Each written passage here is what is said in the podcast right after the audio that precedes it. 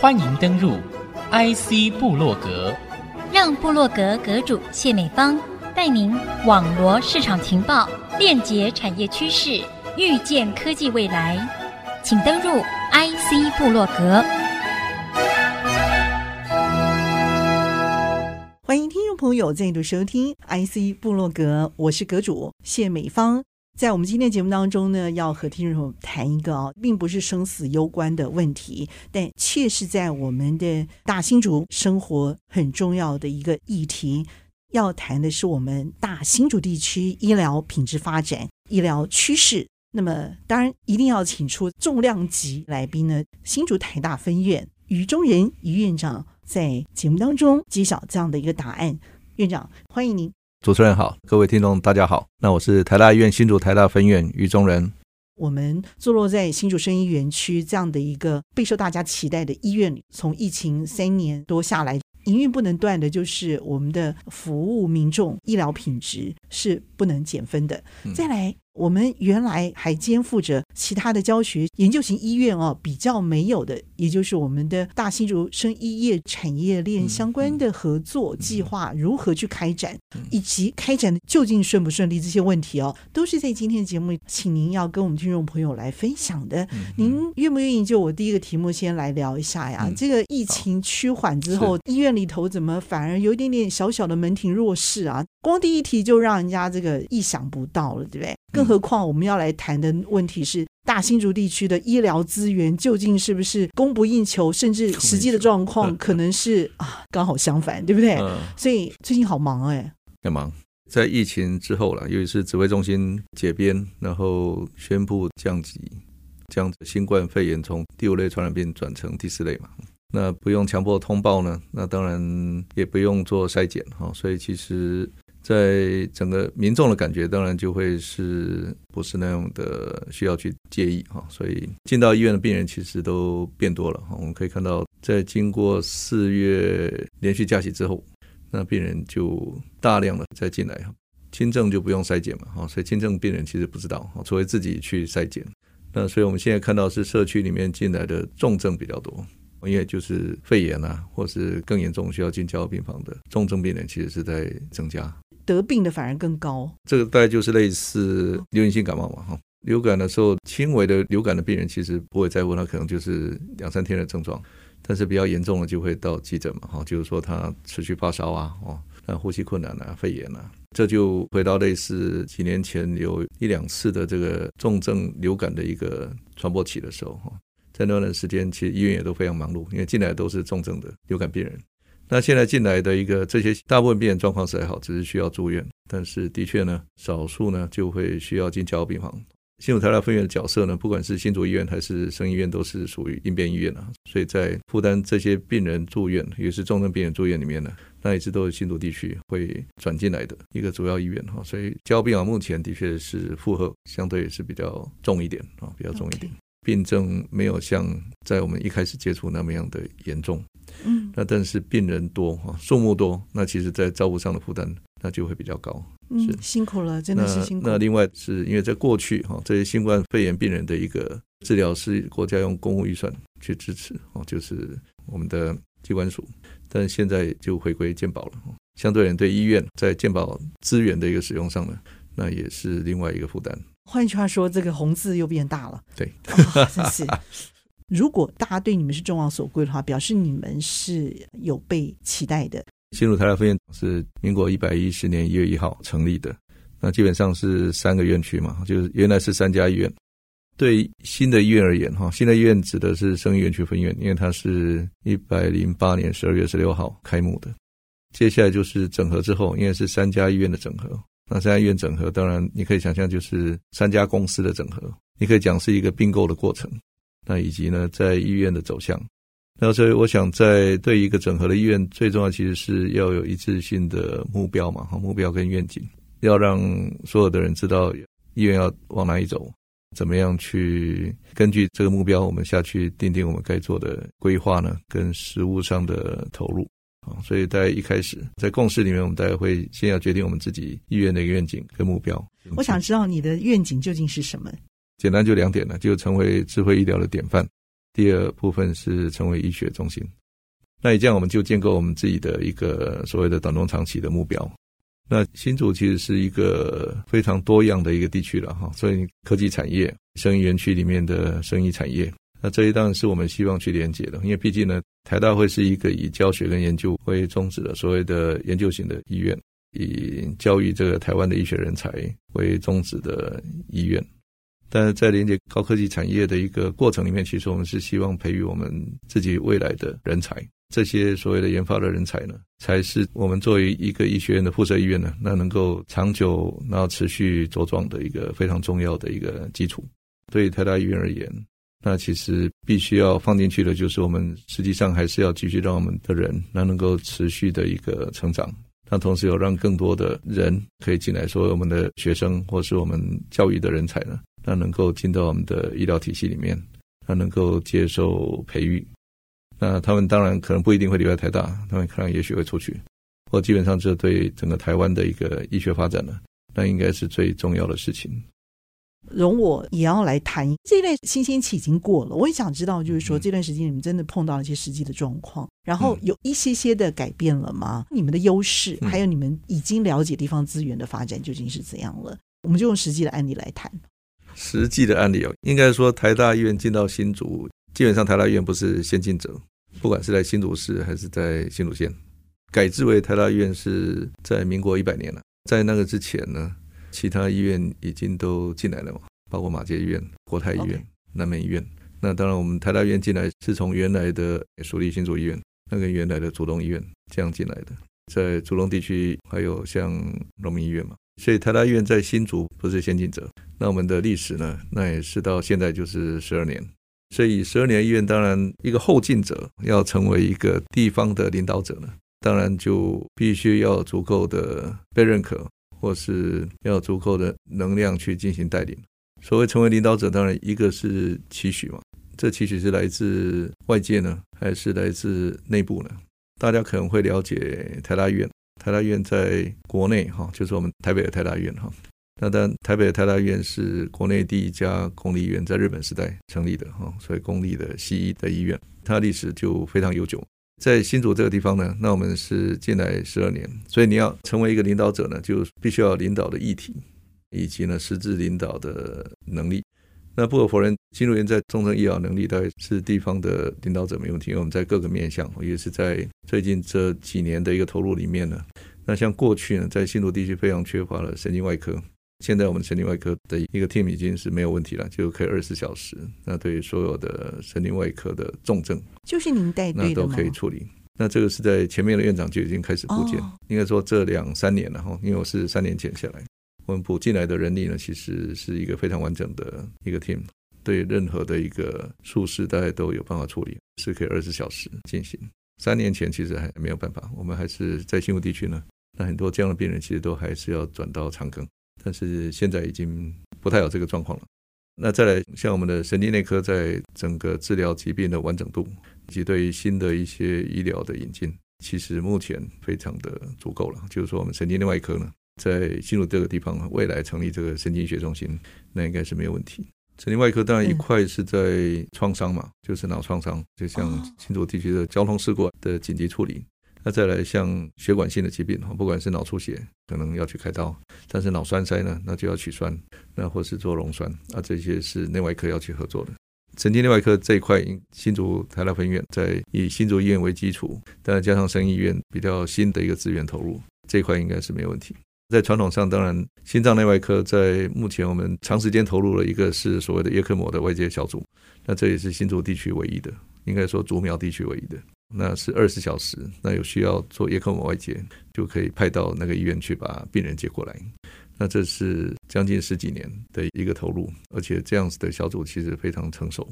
那主要是为了去让某些病人他需要接受这样子的叶克膜，而且他有机会恢复，那我们去让他早点可以接触到这样子的医疗呢？这个是比较重症的医疗，相对而言呢，那其实对大部分医院而言，它都不是可以盈利的。它是一种投入了，所以在这块的能力呢，其实也已经启动非常早了，而且也都得到像国家医疗品质奖一些认可。这样团队我们也是努力在维持。我们也要先休息片刻，稍后再回到节目的下半段，和弟兄们继续来谈经营的精彩方案，以及我们还有面对哪些未知的课题哦。稍后再回到节目上继续来分享。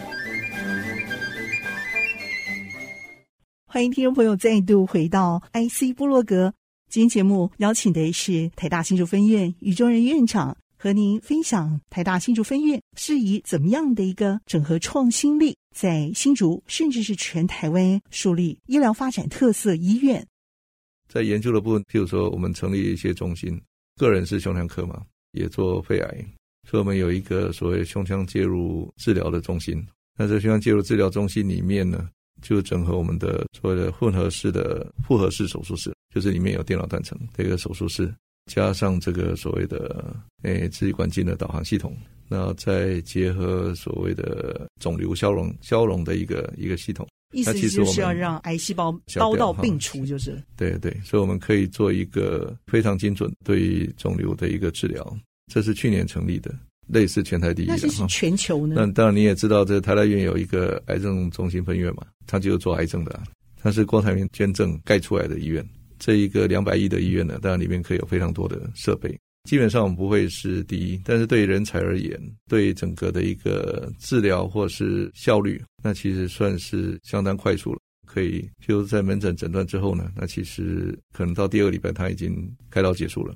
就可以回到门诊。所以这些一个是技术娴熟的医师，那年轻的医师，那愿意合作的医师，因为这里面包括胸腔内外科的医师，那要一起做合作。我们是还可以跟国外哈，就主要这个电脑断层是西门子，我们跟西门子公司呢，那有些合作。那以这里面会产生很多的一个影像啊，或者是流程或者资讯哈。我们有一些智慧医疗的一个方案，是在这个中心相关的，包括怎么样更精准的去利用影像呢，带动一些自动化的诊断过程。现在呢，那配合我们的低剂量电脑断层筛检，目前呢，当然有一套影像软体，那是跟另外一家公司合作的，它就可以去快速辨识，了解了哪些结节比较像是癌，哪些不是癌哈。那以这样子，我们可以用我们的实际的临床这些案例呢，以及建立资料库呢。去带动相关的一个研究呢，以及产业合作上面产品的开发。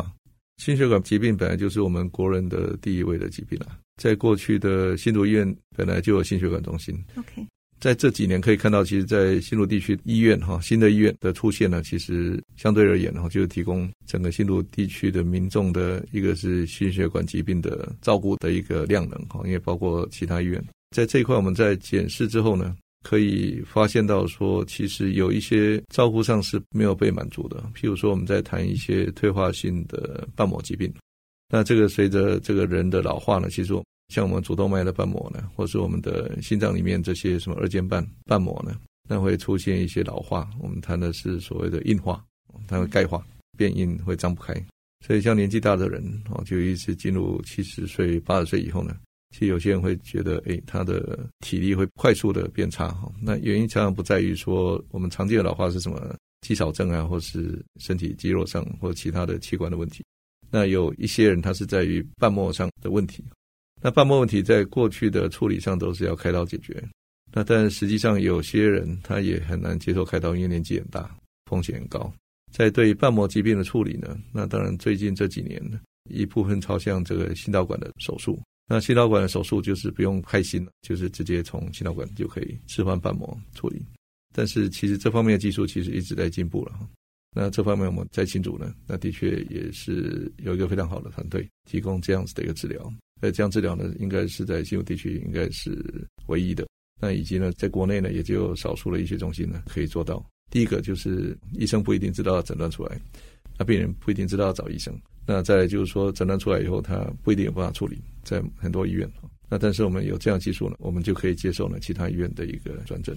在新竹地区是一个非常好的土壤，因为这里面呢有台大在未来发展里面非常重要的，包括科技业，包括生医产业。那么希望呢让这样子的产业呢，还有这样子的一个学院单位，不能局限在新竹地区哈，希望它能够跟整个台大体系呢做一个对接。那这也是我们为什么一定要在这边呢？那持续的发展下去的原因，因为唯有这样呢，这个台大医疗体系呢，才能持续的往前走。在国家定位，其实这个不是问题啊，是希望在整个国际的一个定位上呢，持续的向前哈，这是一个期许。那我们希望可以达成。台大在新竹这个地区呢，那当然会希望跟在地的不管是有产业啦，或者在地的民众呢，都能够携手，让我们大新竹地区的整体的健康，还有呢，我们希望达到了智慧健康城市哈。那我们台大呢，会是这个新竹智慧健康城市中的一份子，那能够呢，对这部分呢有好的贡献。我们期许我们是国内最好的。不只是医学中心，我们其实我们是国内最好的整个医师人才的养成的摇篮呢。那以及我们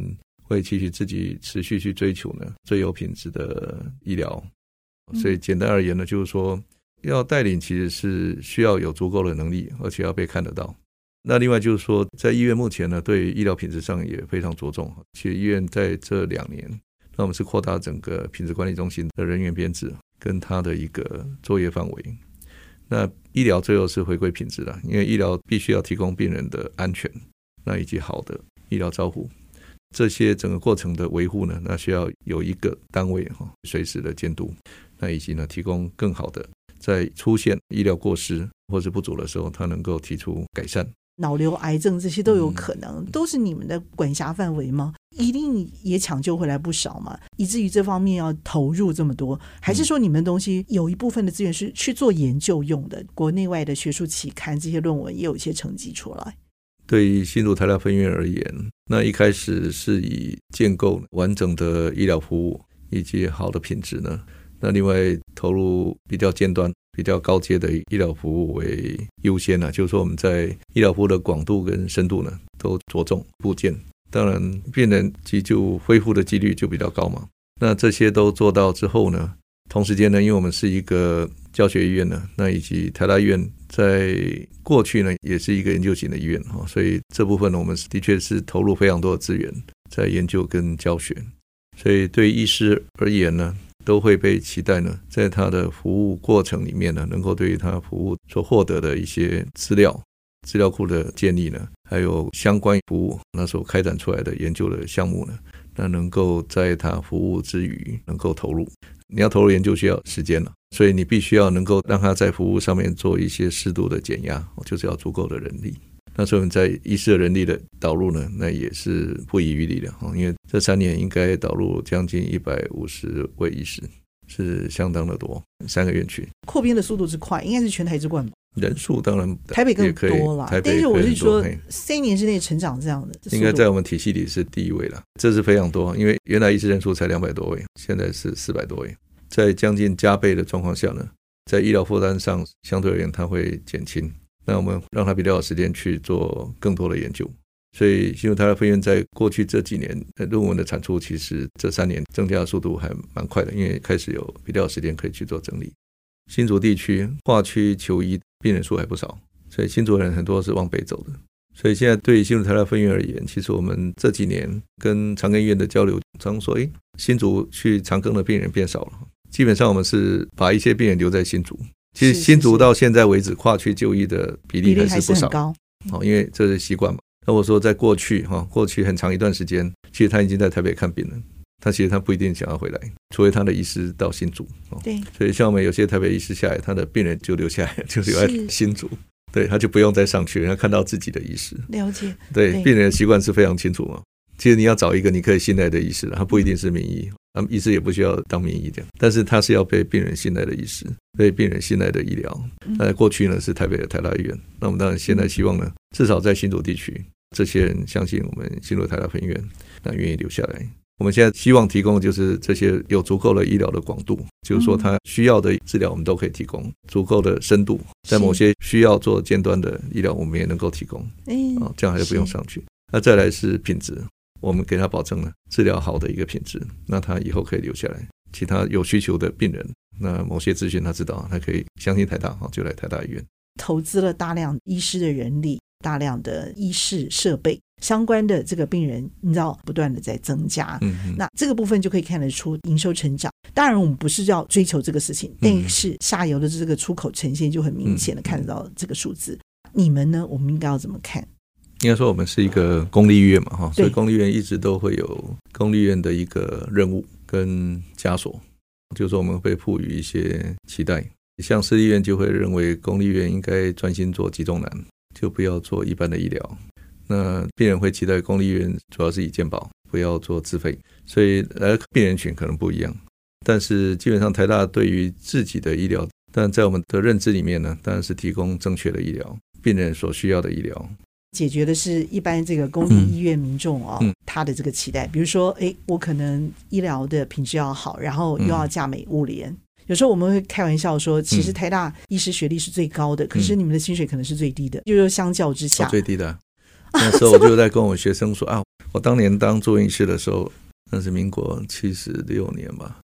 那时候一个月薪水台币三万块嘛，第一年当住院医师嘛，哈，就台币三万块。那时候。我知道私立院全院的住院医师薪水是一样的，那但是私人医院或是其他像雷龙总也不一样，所以他医院大概是我们薪水的两倍了。那时候一般就是五万到六万，爱外科更高。